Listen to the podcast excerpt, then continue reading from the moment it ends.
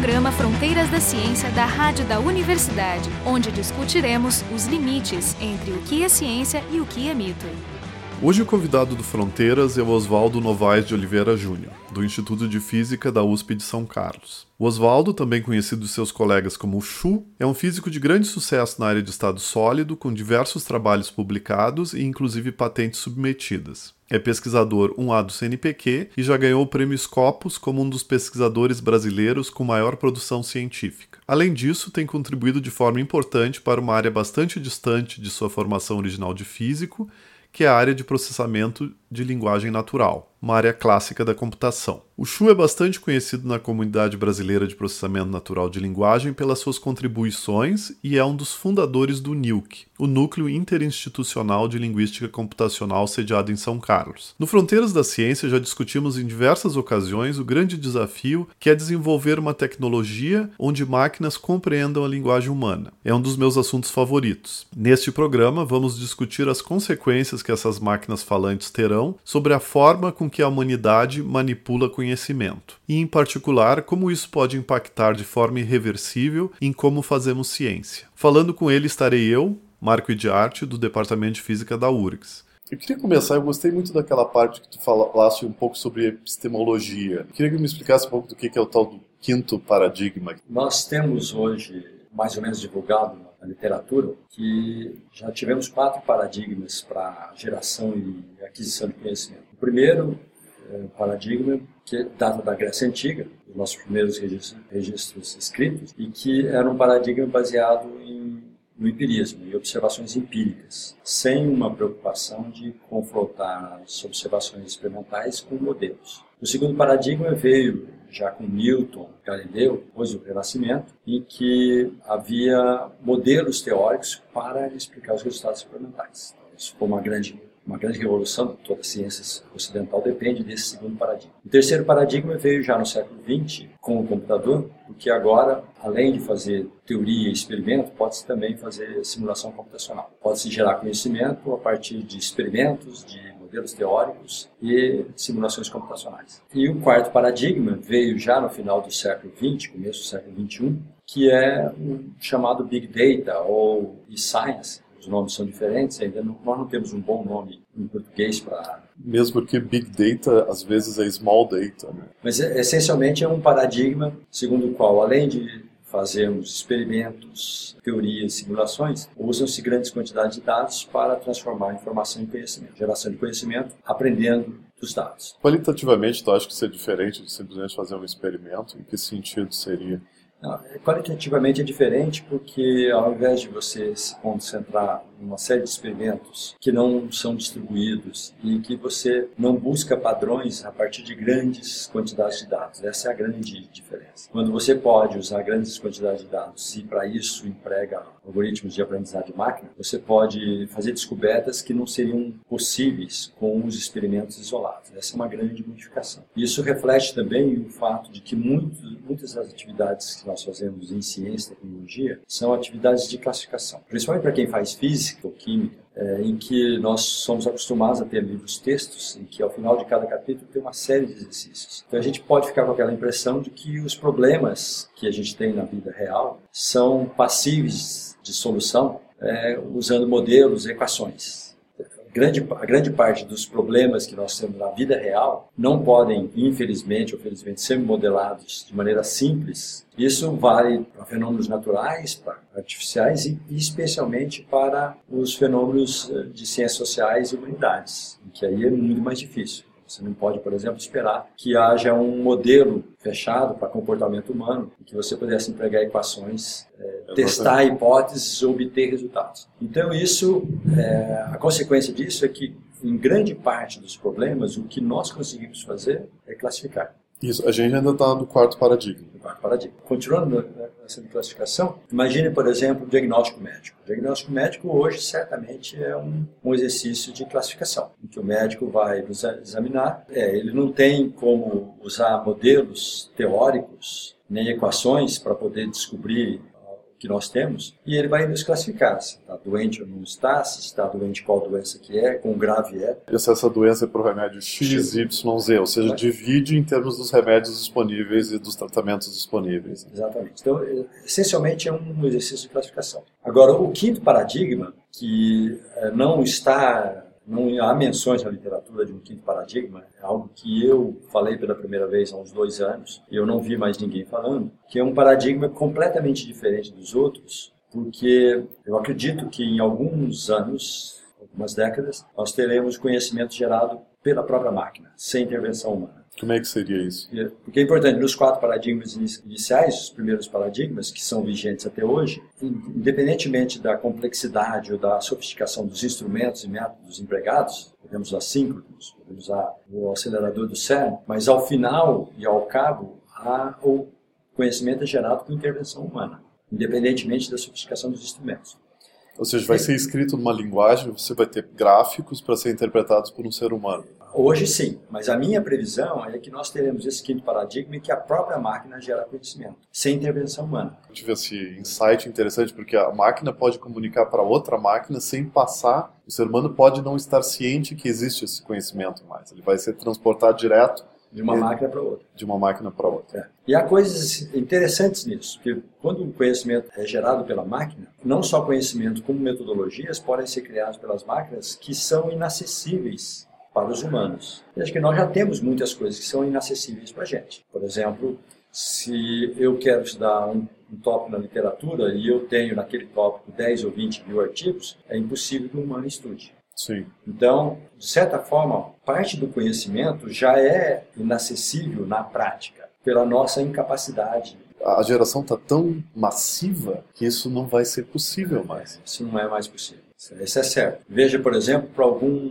pesquisador, algum cientista que está iniciando em qualquer tópico, para ter algo original, para fazer algo que seja realmente inovador, ele precisa conhecer literatura. Até algumas décadas, conhecer literatura em um determinado tópico significava conhecer, sei lá, algumas centenas de artigos. Isso, ler uns três artigos por mês. Agora não. Agora, para saber se aquilo é de fato inovador, é necessário consultar um número muito maior. Lógico que a gente acaba não fazer isso, porque nós somos limitados e, felizmente, o julgamento que é feito da pesquisa que nós fazemos, também feito por humanos, é bastante limitado. De maneira que os nossos juízes não têm tempo.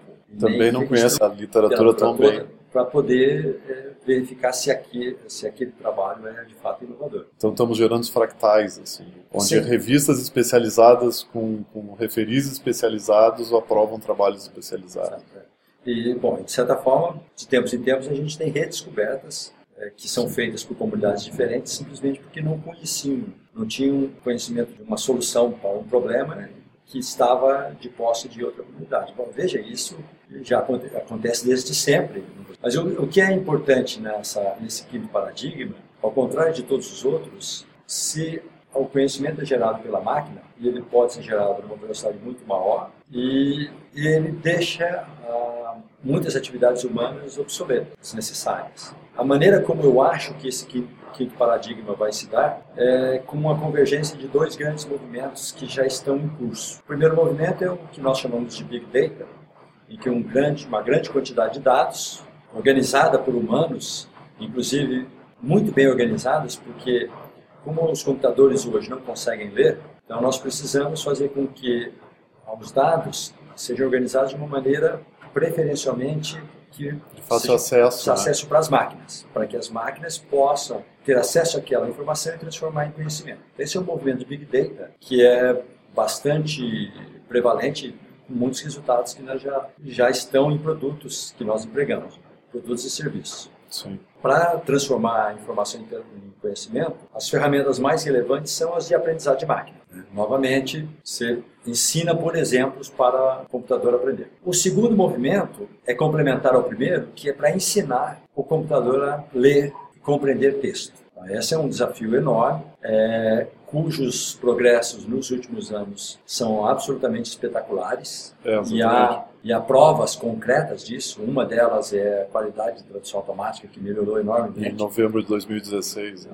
quando, quando entrou quando a aprendizagem de máquina. Entrou certo? a aprendizagem de máquina. Isso. Então, Expulsaram os linguistas do, da Google e começou a aprendizagem de máquina. Então, essa, essa é uma demonstração, e a outra está nos sistemas de reconhecimento de fala, que estão cada vez mais sofisticados e que hoje nós nos comunicamos com as máquinas de maneira ainda muito limitada, mas é, não tem comparação com o que havia há 10, 15 anos. Então, esses grandes progressos em processamento de línguas naturais devem fazer com que, em algumas décadas, o computador tenha a capacidade de compreender texto. Hoje em dia, quando a gente quer fazer processamento automático, existem desafios, né? Porque nem todos os PDFs são iguais. Então, existe um certo desafio da gente desenvolver tecnologia para pegar e tirar melhor possível os textos que estão nas nossas, nas nossas revistas e jornais. Mas tem uma convergência, as editoras estão se preocupando em preparar já para que as máquinas leiam esses textos ou isso ainda é? Eu acho que estão se preocupando. As grandes editoras têm projetos variados de processamento de texto por várias razões diferentes. Por exemplo, uma delas é para identificar referis mais apropriados para um determinado artigo. Isso não é automático ainda. É, não é automático ainda, mas já há ferramentas de inteligência artificial para fazer isso.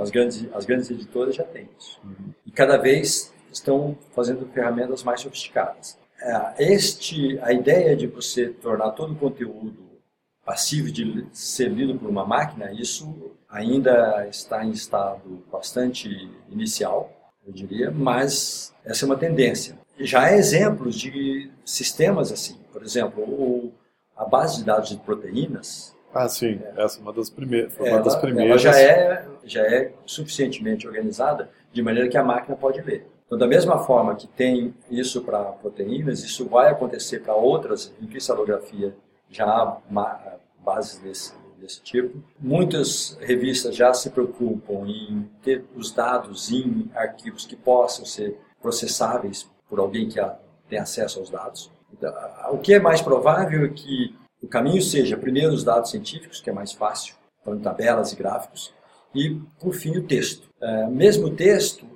não é uma tarefa fácil, mas não é tão complicado como se possa pensar, porque o texto científico é bastante estereotipado. Claro. Uhum. Então, não é impossível imaginar que seja factível extrair o que é mais relevante do, de um artigo com processamento de língua natural. É até interessante porque existe um certo esforço quando a gente escreve um artigo científico de fazer ele mais palatável, mais agradável ao leitor, né? mais agradável, vamos dizer, para critérios humanos. Talvez não seja necessário, por exemplo, um texto repetitivo a gente em geral desgosta, mas um texto repetitivo por uma máquina, máquina seria ser. muito melhor. É, isso, é, isso é uma coisa interessante porque pode ser que no futuro a gente tenha artigos só para máquina, porque faz, vai fazer mais sentido. E até porque a máquina vai conseguir processar texto com uma velocidade que não se compara a que nós temos. O computador Watson da IBM, que foi um, um supercomputador que foi usado já há vários anos para uma tarefa de processamento de língua natural, aquele jogo da televisão americana chamado Jeopardy, que é um jogo de perguntas e respostas de conhecimentos gerais sobre qualquer assunto. E aquele, aquele computador tinha no seu disco, a sua informação, todo o conteúdo da internet até a época, e conseguia processar o equivalente a um milhão de livros em um segundo. Uma velocidade de leitura, entre aspas, Sim. que é absolutamente impossível de se imaginar que o humano consiga. E ele simplesmente buscava padrões relacionados com a pergunta que foi feita. Porque tinha a velocidade tão grande que dava para procurar todo o universo de informação disponível que estava na internet. O, será que o Watson, acho que eles tentaram, mas o Watson não passa o teste de Turing, mesmo com todos esses... Essas... É, eu acho que tem vários exercícios no teste de Turing, mas eu tenho a impressão que isso já não é um problema que se coloca, porque tem a, a polêmica, de vez em quando se passa ou não passa, mas algumas dessas, desses assistentes já são tão bons na comunicação humana que você não consegue descobrir. É, um amigo meu uma vez disse é que alguns humanos não passam o teste de Turing é. se tu está falando com eles via, via terminal. Certo. Então talvez a gente se engane também, né? Tem já algumas demonstrações eh, nesse sentido. Por exemplo, há uns três anos, é, eu acho que na Georgia Tech, uma das universidades americanas, é, num curso de inteligência artificial, além dos TAs, que eram humanos, né, tinha um robô. E como os TAs não se encontravam, porque todo o curso era dado à distância, praticamente todo o curso era dado à distância, então eles treinaram um robô para responder as, as perguntas, questões, mais, perguntas frequentes. mais frequentes dos uhum. alunos e para interagir com os alunos. Sim. Algumas coisas são simples, o calendário do curso, os prazos, os critérios de avaliação. Sim, alguma outra pergunta quando Ou, o escopo é pequeno, é, né? E, e mais o, as questões que eram perguntadas. Então esse esse robô foi treinado com alguns milhares de questões que tinham sido tinham aparecido antes. E o que foi interessante é que muitos alunos não perceberam que o robô era um robô, que aquele TA que tinha um nome era um robô. Ah, a comunicação via e-mail, é. via, via chatline. Então, inclusive tem um caso interessante, porque um dos alunos que estava fazendo o curso é, tinha trabalhado no programa do computador Watson da IBM. E ele disse que ficou um pouco envergonhado de ele, sendo da área, não ter percebido que aquele, aquele assistente de curso era um, um robô. E tem um outro caso também contado nessa história, é que um assistente humano, né, um monitor humano, que costumava trabalhar em horas meio é, diferentes, né? então respondia mensagem de madrugada, um aluno cismou, o aluno tinha já ouvido falar dessa fofoca que havia um robô entre os assistentes, e esse, esse aluno humano cismou que o assistente era um robô. O assistente humano. Era um robô. Então ficou testando e tal para ver se se o outro caía em contradição é. e respondia porque achava que era É porque a ideia do teste de Turing era, é, vamos dizer, muitas das interpretações que se fez dele, uma delas era que se ele conseguisse enganar um humano, ele devia ter de alguma forma a arquitetura do cérebro, se não do ponto de vista físico, pelo menos do ponto de vista computacional. E hoje em dia isso está completamente derrubado pelas evidências, né? Porque o Watson não tem nada, nada parecido, né? Então, uh, ou a gente chega à conclusão que existem possíveis eh, evidências que existem diferentes tipos de inteligência, ou... É, eu, quando falo de inteligência artificial e de aprendizagem de máquina, eu sempre tento me circunscrever a tarefas, para não discutir assuntos que são mais filosóficos e complicados, dos quais eu não entendo, por exemplo, qual é a importância de sentimento, realização de uma tarefa intelectual. Sim, mas sentimento, sentimento pode ser simplesmente um modulador de, de é, sensorial. Então, é, e também, será que uma máquina, um sistema, vai conseguir fazer um trabalho tanto quanto o humano, não tendo sentimentos, não tendo essa possível intuição? É, eu acho que essas são questões difíceis de responder, mas então eu sempre me circunscrevo a tarefas. Será que a máquina consegue fazer essa tarefa intelectual que o humano faz? E a resposta que eu tenho dado para mim mesmo, depois de muitos exercícios e desafios que eu lanço para colegas, palestras ou em discussões, eu não encontrei nenhuma tarefa intelectual em que eu não vislumbre que uma máquina pode fazer também tão bem quanto os humanos. Escrever literatura. Por exemplo, escrever literatura não me parece um problema, já há muitos, já, né? muitos ah, exemplos. Daqueles landmarks que dizem, não, não, o computador não, não será nunca criativo o suficiente para escrever um livro. É. Porque, quer dizer, é lógico que a palavra criatividade é sempre muito complicada, e Sim. essa é uma das que eu evito. Então, eu, ficando só na tarefa, será que um computador consegue escrever um texto, né, uma novela, um, um romance, que seja tão bom quanto um humano escreve? E a resposta, minha resposta é sim. Pode não conseguir hoje, mas conseguirá fazer no futuro. Né? E o mesmo vale para artes, para música, e para a ciência, né? E, e para a ciência, né? Sim, eu, uh, eu acho que alguns uns três anos atrás na Nature tinha, ou na Nature ou na Science, eu confundo as duas, tinha um artigo sobre uh, uma inteligência artificial propondo novos experimentos, era até em química. Parece que era um laboratório que guardava as informações sobre as experiências que davam errado. Então eu acho que o chefe do laboratório era obsessivo o suficiente não só para guardar os êxitos, mas ele guardava os erros. Eles, eles treinaram uma inteligência artificial com os erros e os acertos, claro, mas a grande maioria de erros, para ele propor novas, novos experimentos. E ele propôs experimentos que eram melhores do que os dos experts. É o que diziam. É, isso já há alguns meses também houve um exercício interessante que os engenheiros dos sistemas de aprendizagem de máquina da Google fizeram uma, com uma maratona com uma tarefa específica. E aí eles iam desenvolver aquela tarefa de aprendizagem de máquina e os sistemas que eles desenvolveram de aprendizagem de máquina iam competir com eles. E eles perderam para os sistemas. A criatura, nesse caso, uma máquina, sobrepujou o humano. Não, para mim não é surpresa, eu acho que isso vai acontecendo cada vez mais, pela grande capacidade que as máquinas têm.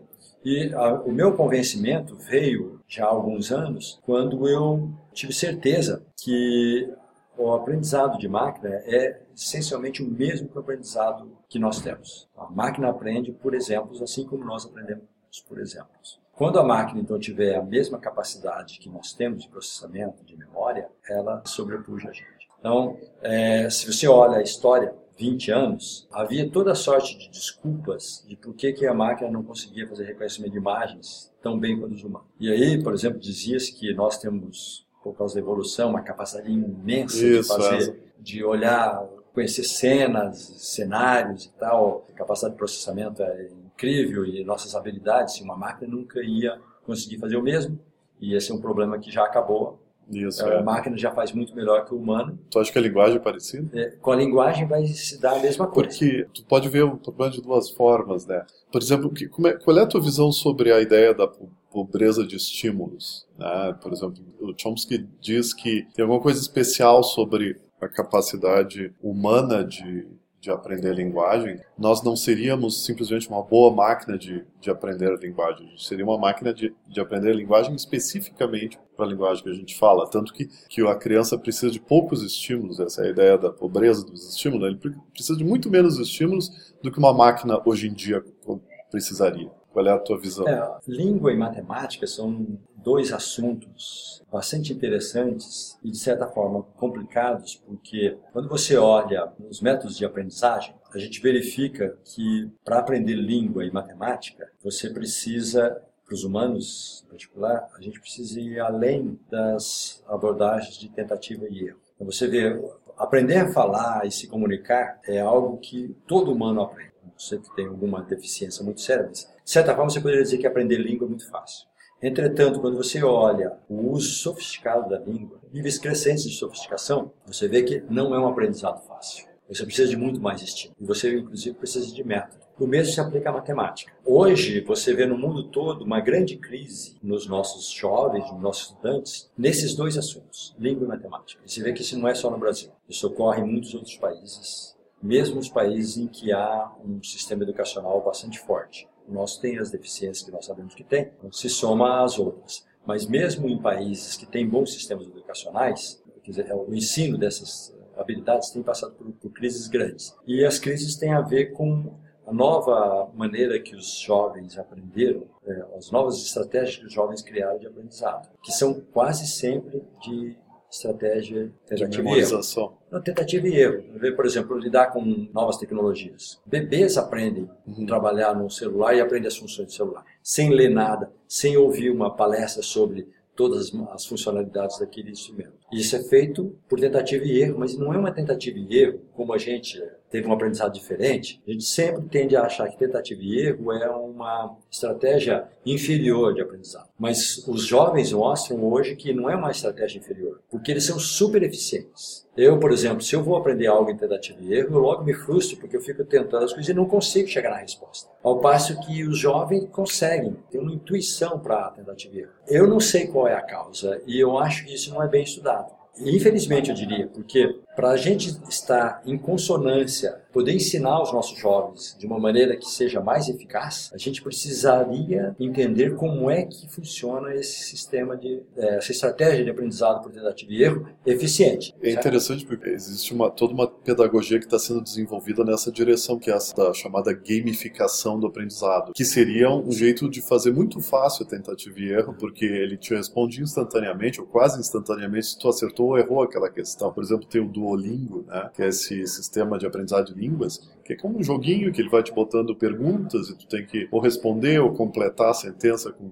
faltando uma palavra, que é diferente do que a gente fazia, né? Tu estudava, estudava, estudava, estudava e raramente ou com pouca frequência te testavam aqueles conhecimento. aquele conhecimento. Eu acho que isso tem que ser estudado porque não adianta só nós reclamarmos que o nível de sofisticação, o nível de domínio da língua e de matemática, matemática tem o mesmo problema. Não adianta a gente só reclamar, a gente tem que tentar descobrir como é que os jovens fazem para encontrar esses atalhos. O exemplo de matemática que eu gosto de dar é de alguém tentar resolver uma equação de segundo grau sem usar o algoritmo, só Sim. por tentativa e erro. Possível, mas... Você não desenhar o gráfico. Então, agora, eu não vi estratégias por tentativa e erro dos jovens para resolver esse problema. Eles ainda são ensinados a usar o algoritmo de Bhaskara, mas pode ser que tenha uma outra maneira nem que seja para ter um resultado aproximado. Mas você começasse dizendo que isso faz com que o desenvolvimento da sofisticação seja prejudicado. Tentando ligar com a máquina. A máquina, ela não tem uma pedagogia especial. Ela sempre não, vai é. ser tentativa e erro. É, sim, mas é como ela tem uma capacidade de processamento muito maior... Ela faz ela, tantas tentativas e erros que, não, não que ela consegue problema. fitar a curva. É, além de que ela também vai aprendendo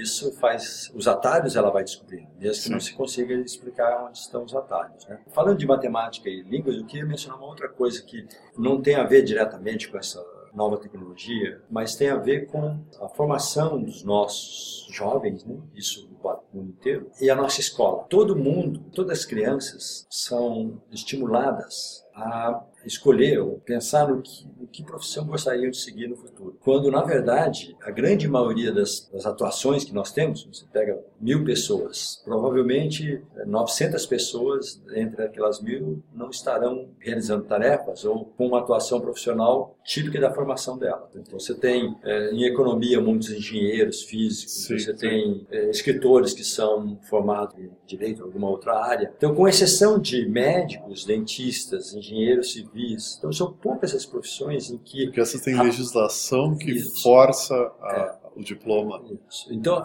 são poucas as atuações que demandam uma profissão específica. Na maioria das atuações, principalmente nas de mais alto nível, a profissão não é a coisa mais relevante, é a formação. Então, eu acho que a nossa sociedade precisaria começar a discutir desde criança, a gente perguntar que tipo de formação que a pessoa tem, o que a criança quer ter. Porque as crianças têm habilidades diferentes, uma, pode ser uma habilidade mais de curiosidade para a área científica, ou para artes, ou para humanidades, isso é mais relevante do que a profissão. O outro conceito que nós não temos presente, e principalmente na escola isso faz muita falta, ainda mais no ensino superior, é que nós chamamos português ou inglês matemática de disciplinas. Essa não é uma boa classificação para elas. Esse conteúdo que é ensinado é de linguagem, não de disciplina. É uma linguagem. Mesmo matemática. Matemática principalmente. Quando você vê, por exemplo, o que nós temos de conhecimento no mundo, como é que eu expresso esse conhecimento, como é que eu adquiro, como é que eu transmito conhecimento. Ele pode ser por língua natural, português, inglês, chinês, é uma língua natural, e ele pode ser por formalismo matemático. Tem uma terceira linguagem de conhecimento, que para mim é um pouco complicada porque eu não tenho talento, que é a linguagem artística em geral. Né? Então você transmite conhecimento, você adquire conhecimento através da arte. Eu, eu tenho dificuldade com essa linguagem porque eu sou completamente neutro. Eu gosto, mas eu não tenho talento. Então eu tenho dificuldade, inclusive, de aprender com arte. Eu aprecio,